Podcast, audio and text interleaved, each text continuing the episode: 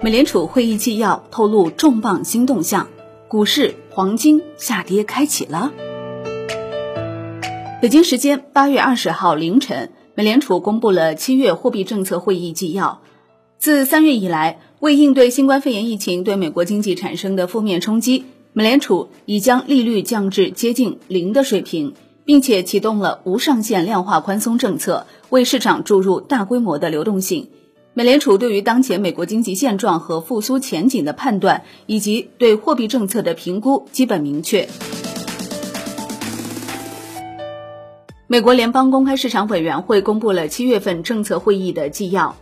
在七月二十八号到二十九号的会议上，美联储投票决定将短期利率维持在接近于零的水平，理由是经济没有达到大流行前的水平。会议纪要显示。联邦公开市场委员会对新冠肺炎疫情期间美国经济的前景表示担忧，预计疫情可能继续打压经济增长，并冲击金融系统。美联储纪要显示，委员们继续讨论正在进行的对美联储货币政策策略、工具和沟通实践的回顾，讨论了对长期目标声明的可能改变，认为修改声明有助于提高透明度。委员们预计，二零二零年下半年的复苏力度恐怕不再那么强劲。关于新冠肺炎流行疫情的健康危机将严重的冲击到美国经济活动，美联储官员们认为存在若干风险，其中一个就是特朗普政府无效的财政支持。委员们表示，除了对总体增长的担忧外，他们还担心金融体系面临的风险。尽管美联储主席鲍威尔和其他美联储官员曾多次表示，银行和相关机构的状况总体良好，但委员会成员在会议上表示。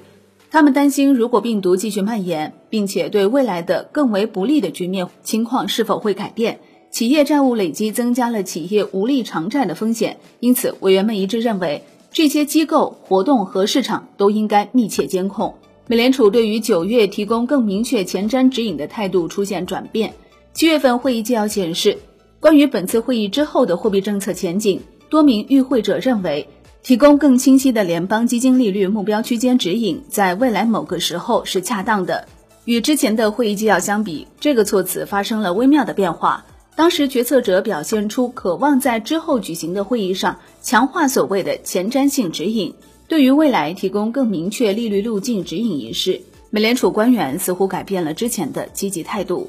美联储官员在七月份会议上将利率维持在接近零的水平不变。并继续以每月一千两百亿美元的速度购买国债和抵押支持债券。在七月份货币政策会议后的新闻发布会上，美联储主席鲍威尔表示，经济发展的道路极其不确定，将取决于遏制新冠病毒的情况。这方面的结果喜忧参半。美国几个州的感染率上升，有可能削弱复苏。虽然官员们降低了短期调整前瞻性指引的迫切性，但他们仍然在讨论最终支持利率上升的条件。包括将联邦基金利率与通胀或就业挂钩的可能性，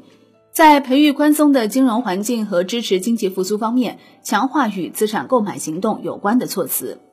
随着美联储会议纪要的公布，美三大股指纷纷跳水。万德行情显示，截止收盘，道指小幅收跌百分之零点三一，依旧在两万七千五百到两万八千点高位盘整，突破或下跌都不易。而纳斯达克则再创历史新高后转跌。最终以小幅回探百分之零点五七报收，科技股的牛市或仍未结束。同样，标普五百指数也在创新高后下跌，以跌百分之零点四四报收。另外，欧洲三大股指却集体收涨，其中德国 D X 和法国 C C 四零指数均上涨百分之零点七以上，而英国富时一百指数也不差，小幅上涨百分之零点五八，较美三大股指要强得多。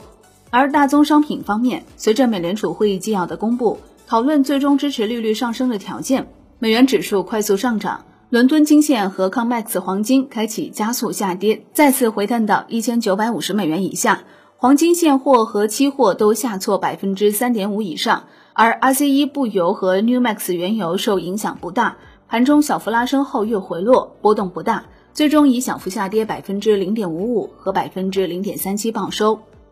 分析师表示。会议纪要并未暗示即将放松前瞻性指引和 QE，这支撑了美元，令黄金多头感到失望。机构分析指出，总体而言，美联储会议纪要似乎在一定程度上削弱了对下半年经济增长的乐观情绪，这可能是导致投资者规避风险的原因。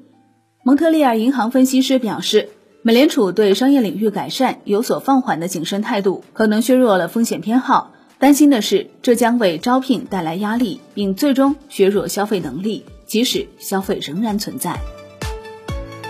好的，感谢收听。更多优选基金，请打开万德基金 APP，也欢迎您关注转发哦。我是林欢，财经头条，我们再会。